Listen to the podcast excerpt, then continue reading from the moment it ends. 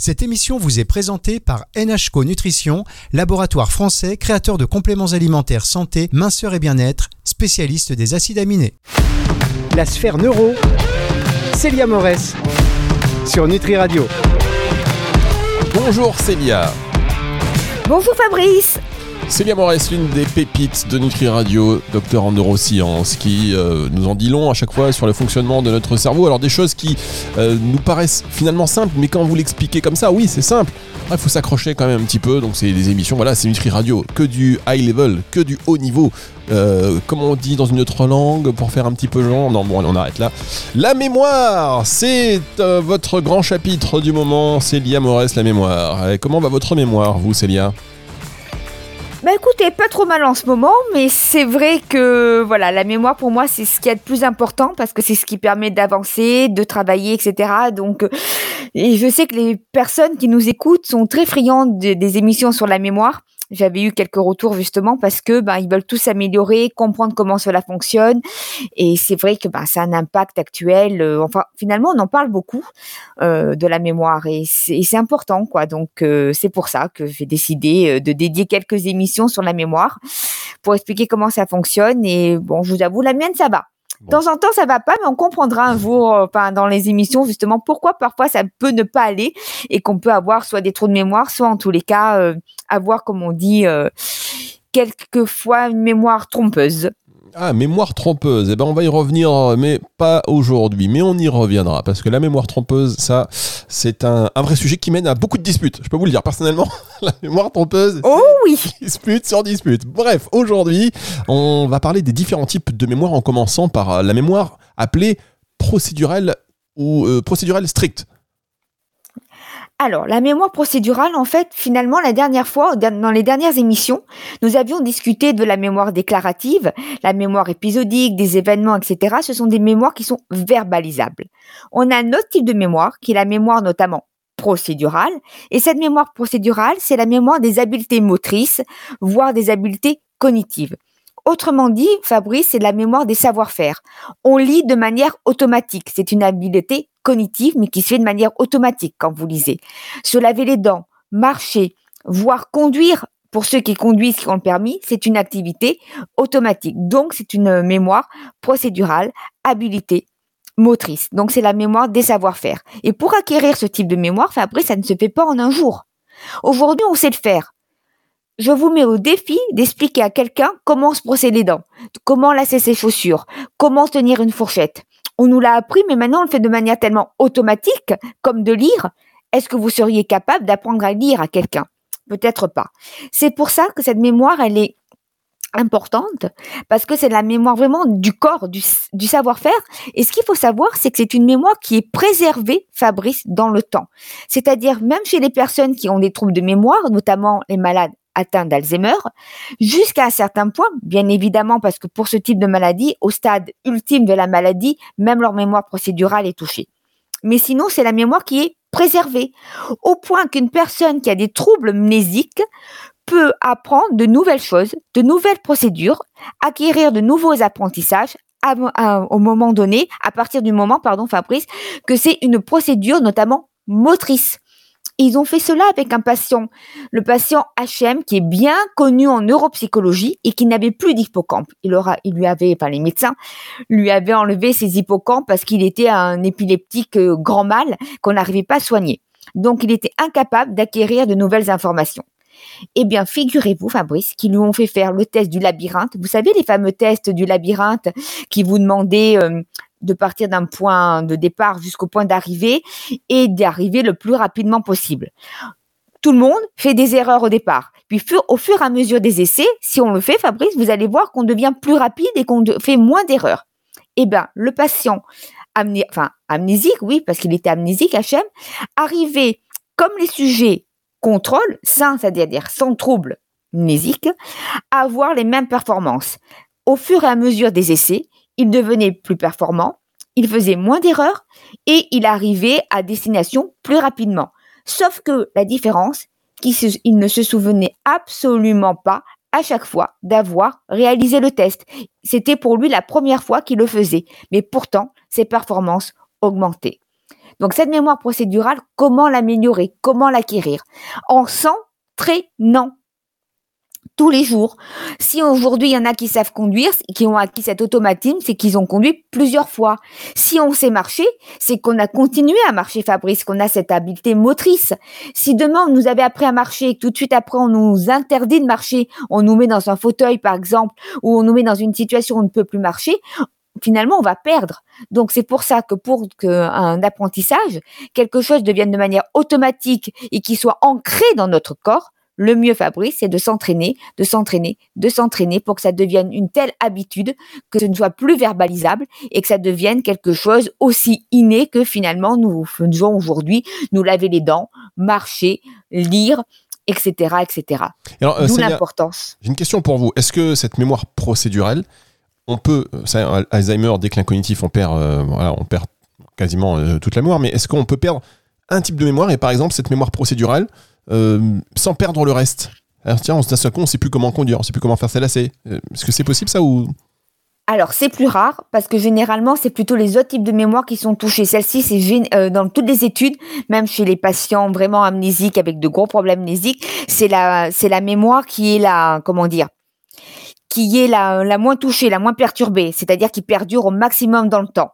Maintenant, ce qui peut se passer, c'est qu'au niveau des habiletés motrices, comme il y a du moteur, s'il y a des lésions cérébrales, probablement qu'à un moment donné, si on a une lésion cérébrale, euh, par exemple sur l'air qui gère tout ce qui est moteur, probablement qu'on va avoir des difficultés à effectuer certains gestes et ça va peut-être causer à un moment donné la, perte de des apprentissages.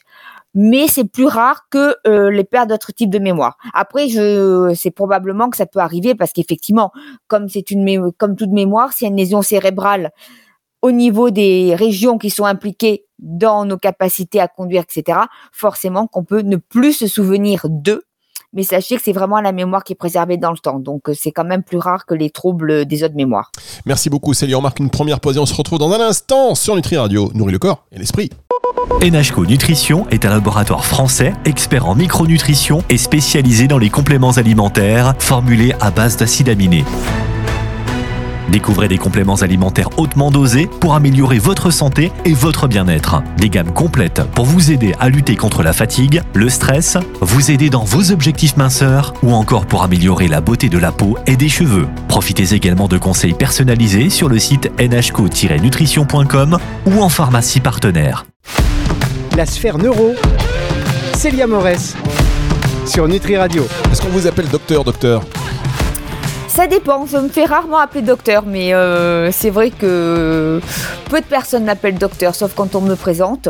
Sinon, bon voilà, c'est vrai que j'ai un côté euh, humble, on va dire, donc je demande pas en tous les cas, euh, voilà. C'est proximité, humilité. Célia Morès, docteur en neurosciences tout de même, hein, chaque semaine sur Nutri Radio. On en profite, on est bien content de vous avoir pour cette émission notamment consacrée aux différents types de mémoire. Vous nous avez expliqué ce qu'était la mémoire procédurale. Euh, vous voulez maintenant nous parler de la mémoire implicite. Totalement. Alors la mémoire implicite, c'est quoi? C'est le fait de mémoriser une information et de la mémoriser pratiquement à notre insu. Alors ça peut vous paraître bizarre parce qu'on en avait déjà un petit peu parlé lorsque vous avez dit que parfois on mémorise par exemple le visage de quelqu'un lorsqu'on est dans la salle d'attente d'un médecin, mais là c'est même de manière non intentionnelle, mais là c'est pas la mémoire implicite. La mémoire implicite, c'est le fait lorsque vous avez été confronté à une information, Fabrice, vous avez plus de chances de la retenir que si vous n'y avez pas été confronté. Alors comment ça se voit? C'est très dur à voir parce qu'on ne peut pas le mesurer par des tests de mesure di- directe. Un test de mesure directe, c'est de vous faire rappeler une information, de vous présenter une information et de vous dire quelque temps après, rappelle-moi l'information que je viens de te présenter. La mémoire implicite, c'est autre chose. C'est-à-dire que si je vous présente une liste de mots, fourchette, cravate, etc., Fabrice, et qu'ensuite je vous mets des trigrammes avec marqué fou, CRA, donc pour euh, cra, etc., et que je vous demande de compléter le mot, les premiers mots qui vont venir à l'esprit, qui vont vous venir à l'esprit de manière automatique, ça va être fourchette, cravate, etc. Pourquoi? Parce que vous avez déjà vu ces mots-là, vous y avez été confronté à cette information-là. C'est ce qu'on appelle l'effet d'amorçage. Et le test en neuropsychologie, en psychologie cognitive, s'appelle complémentation, de, complé- de complémenter des trigrammes. C'est pareil, Fabrice, si je vous présente une liste de mots, et que quelques instants plus tard, je vous présente les mêmes mots, même dans le désordre bien évidemment, à moitié effacés, vous savez, puis on vous demande de retrouver les mots. D'après vous, qu'est-ce que c'est? Ben, Si vous avez été confronté au mot, vous allez être plus rapide, même si le mot est très effacé pour le retrouver, que si vous n'y avez pas été confronté. Donc finalement, on retient parfois des informations de manière inconsciente, sans même avoir conscience qu'on y ait été confronté.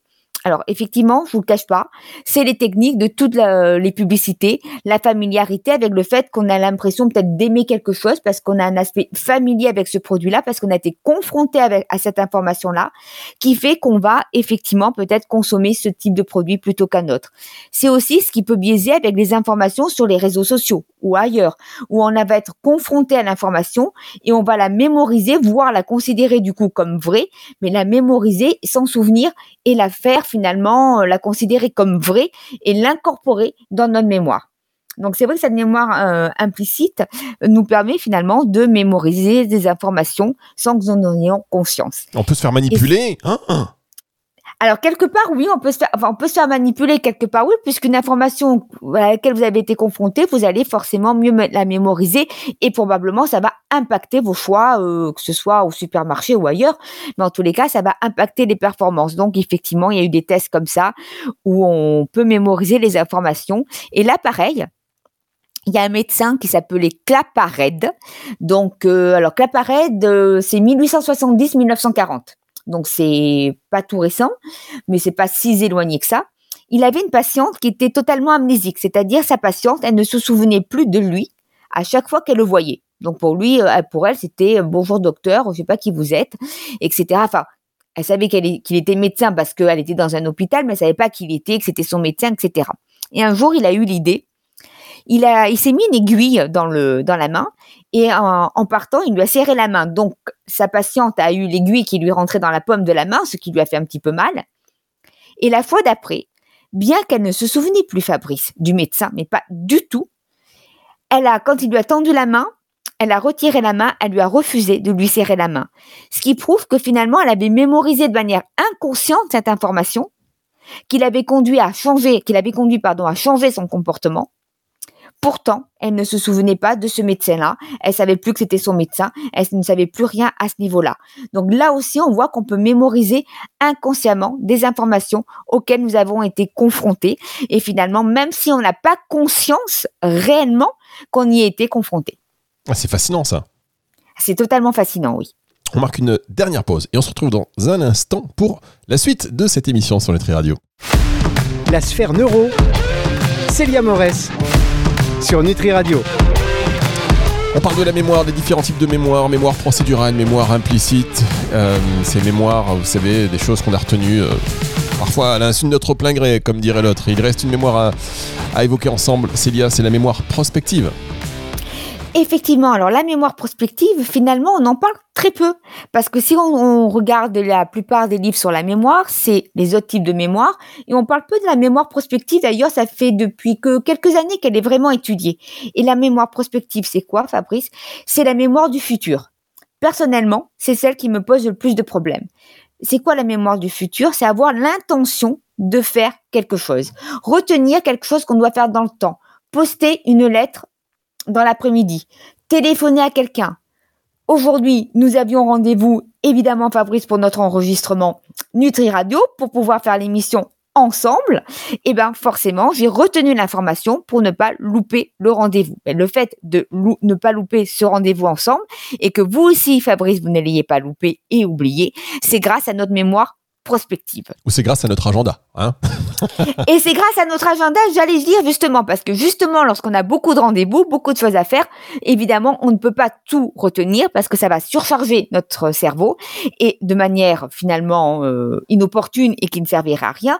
Il faut noter. Sauf qu'il faut quand même aller regarder l'agenda et on l'a quand même dans le coin de sa tête à peu près de savoir qu'on a des rendez-vous.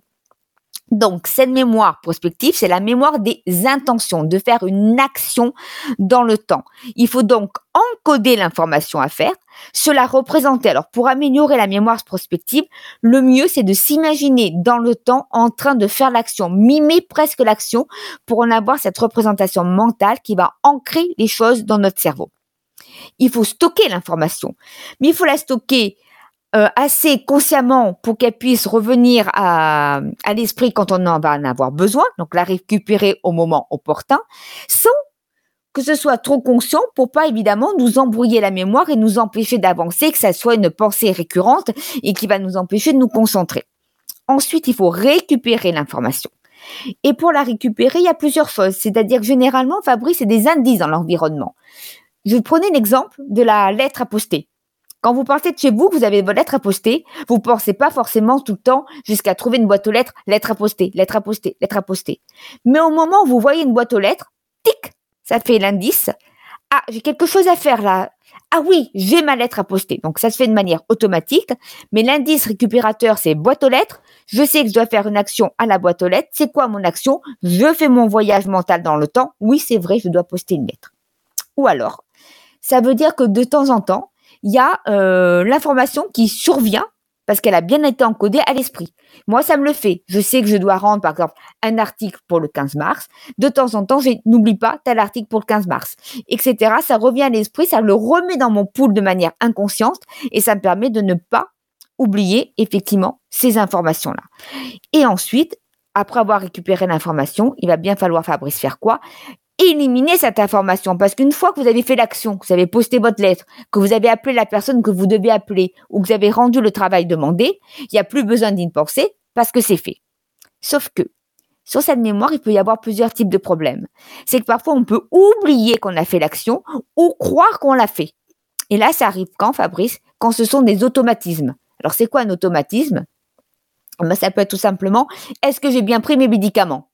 On le fait de manière tellement récurrente que finalement on peut parfois oublier pour ceux qui vont à un traitement, on peut oublier qu'on a pris le médicament ou ne plus s'en souvenir. Donc soit on prend double dose, soit on oublie une dose. Ça peut être le fait de se dire je devais envoyer un email, pensez moi ça m'est arrivé dernièrement, dernièrement, pensez que j'avais envoyé un email et je l'avais pas fait ou alors l'envoyer en double parce que j'avais oublié que je l'avais fait. Pourquoi? Parce que je vous l'ai déjà dit parfois on oublie ce qu'on fait euh, de cette manière-là on oublie quelque chose à faire parce qu'on est perdu dans nos pensées et que ben finalement on se rend même pas compte que l'indice récupérateur a été effectivement dans notre champ d'espace. Et je reprenais, je reprends l'histoire de la boîte aux lettres. Et effectivement, la dernière fois, j'ai oublié de poster ma lettre, tout simplement parce que perdu dans mes pensées, j'ai oublié que j'avais vu la boîte aux lettres. Célia, si vous voulez tousser, allez-y. je, pense que là, vous êtes en fin, en, fin de route.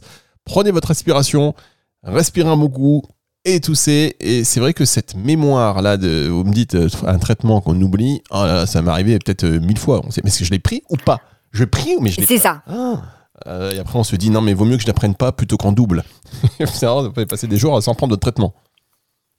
C'est non mais c'est vrai mais c'est tout à fait ça Fabrice. C'est vrai que c'est toujours un petit peu ennuyeux parce que comme c'est automatique, on a l'habitude de le faire puis c'est un petit peu comme est-ce que j'ai bien fermé ma porte d'entrée aussi?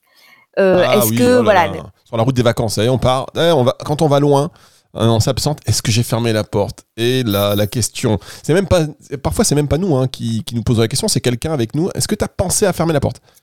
Et là, tout à fait. Oh, oh, allez, demi-tour. Ou alors non, allez. Ou alors, vous savez encore plus euh, un peu dérangeant, t'as débranché la, prise du fer à repasser. ah mince.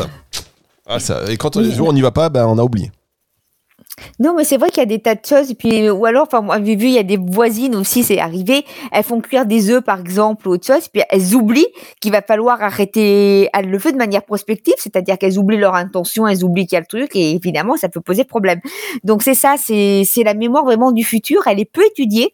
Et personnellement, personnellement, Fabrice, pour moi, c'est celle qui me pose le plus de problèmes. Parce que j'oublie, euh, forcément, j'oublie pas forcément les actions passées. Bon, ça m'arrive bien évidemment, mais j'oublie surtout parfois les actions à faire. Ça m'arrive d'oublier bah, de téléphoner, d'oublier d'envoyer un email, d'oublier bon, euh, effectivement parce que euh, il y a beaucoup de choses à faire et que bah, mon intention est oubliée ou que j'ai mal encodé l'information. Ça peut arriver aussi d'ailleurs. Hein. Je pense que les auditeurs, voilà. je pense que les auditeurs aussi se reconnaissent là-dedans. Euh, oh oui. Hein, oublier le lait sur le feu. Vous savez, quand on dit à surveiller comme le lait sur le feu, ça vient vraiment de ce genre de choses qu'on oublie. On fait autre chose. Ah ouais, mince, il y a le lait. Hop, petite seconde d'inattention. Euh, en tout cas, oui, merci, ça nous parle. Ça nous parle parce que ça nous oblige euh, à tous à, y penser, cette mémoire du futur tellement évident, mais qu'on voilà, on n'évoque pas comme ça en soi, qu'on ne concrétise pas. Là, on a une idée beaucoup plus euh, bah, précise de, ce que c'est. Alors, est-ce que là, on a des agendas, on se met des, on a des notifications de partout pour ne rien oublier. Et est-ce que pour la mémoire et cette mémoire du futur, justement, c'est bon d'avoir des notifications et donc de se décharger un petit peu, décharger un peu notre cerveau, ou alors on finit par avoir une mémoire beaucoup plus défaillante parce qu'on la sollicite moins. Alors, je dirais c'est un peu des deux, c'est-à-dire que plus on va euh, mobiliser sa mémoire et la faire travailler, plus on va avoir une meilleure mémoire, ça c'est clair. Et que si on ne la fait pas travailler, forcément, on a une moins bonne mémoire. Maintenant, je ne pense pas que ça joue beaucoup, parce que c'est important de tout noter pour décharger sa mémoire. Parce que ce qui va se passer sinon, c'est qu'on va le garder en mémoire, mais en gardant l'information en mémoire, on va avoir du mal, Fabrice, à se concentrer sur autre chose. C'est-à-dire que si vous devez écrire un article, que vous devez rendre quelque chose, ou là, euh, quand vous faites des émissions et que on, on est sur Nutri Radio ensemble, par, exemple après, si vous pensez à autre chose parce que vous devez ne pas oublier peut-être le prochain rendez-vous, vous devez, vous devez ne pas oublier d'aller poster une lettre ou d'envoyer un email, vous allez être moins concentré. Et donc du coup, forcément, bah, euh, vos performances au niveau du travail ou même à la maison avec les proches vont s'en ressentir. Donc c'est bien de noter dans un agenda. Encore faut-il aller vérifier l'agenda. Il faut éviter de prendre double rendez-vous en même temps. Évidemment, euh, même si on a un rendez-vous dans l'agenda, il y a des choses qui se préparent. On est bien d'accord que lorsque vous devez écrire quelque chose ou préparer une émission, on vous le prépare à l'avance. Donc c'est ne pas oublier de préparer, ne pas oublier de. Mais effectivement, euh, c'est bien de noter parce qu'honnêtement, ça décharge l'esprit. C'est ce qu'il y a de plus important. Décharger ses ressources attentionnelles, son cerveau, pour qu'il puisse être très efficace. Après, effectivement, il faut euh, s'entraîner et euh, éviter d'oublier, se représenter les choses mentalement. Mais généralement, ça vient assez rapidement, hein, quand même. hein. Je veux dire, bon, on a quelques oublis, euh, ce qui paraît logique, mais on a aussi des oublis, justement, Fabrice, parce qu'on a trop de choses à faire et qu'on se dit, ah oui, je l'ai noté. C'est pas qu'on a oublié, c'est qu'on a eu trop de choses à faire. Donc, du coup, bah, euh, eh ben, on l'a pas fait. Voilà. C'est bien. En tout Mais- cas, je note cette, euh, cette technique de visualisation de ce que l'on doit faire, comme si on l'avait fait, enfin, comme si, euh, voilà, de bien le visualiser, comme si on, comme si on l'avait fait, non? Oui, c'est ça, c'est-à-dire que vous vous visualisez vous-même en train de faire Ah oui, l'action. en train de Par faire, exemple, mais pour pas la boîte aux lettres, voilà, vous, vous- ouais, c'est ça. Et ça fonctionne très bien parce que quand on construit des images mentales, quand on se représente mentalement, qu'on a une, une représentation mentale visuelle d'une action ou d'une chose à apprendre, on la retient beaucoup mieux. Donc là, ça veut dire qu'en en visualisant, quelque part, le cerveau va déjà être en mode euh, armeur-sage de l'action. Donc ça va plutôt, euh, ça va aider à l'ancrage, l'encodage de l'action à, à faire et donc évidemment à un meilleur stockage. Et donc ensuite à la récupération, bien évidemment, de l'action euh, qu'on doit faire ou de votre intention, évidemment, euh, de faire quelque chose. Merci. Oh bah c'est à mon tour de m'étouffer. Merci. Merci beaucoup Célia Morès sur Nutri Radio. On va vous retrouver la semaine prochaine, euh, évidemment avec beaucoup de plaisir. D'ici là, cette émission, elle sera dispo en podcast à partir de dimanche 18h. Euh, la semaine prochaine, Célia, vous allez nous parler de cette mémoire, cette mémoire euh, qui peut nous tromper. Totalement des particularités de la mémoire, parce qu'elles ont quelques petites particularités, parfois amusantes, parfois moins. Et on verra cela ensemble dès la semaine prochaine, Fabrice. C'est le retour de la musique tout de suite sur Nutri Radio. La sphère neuro, Célia Morès, sur Nutri Radio.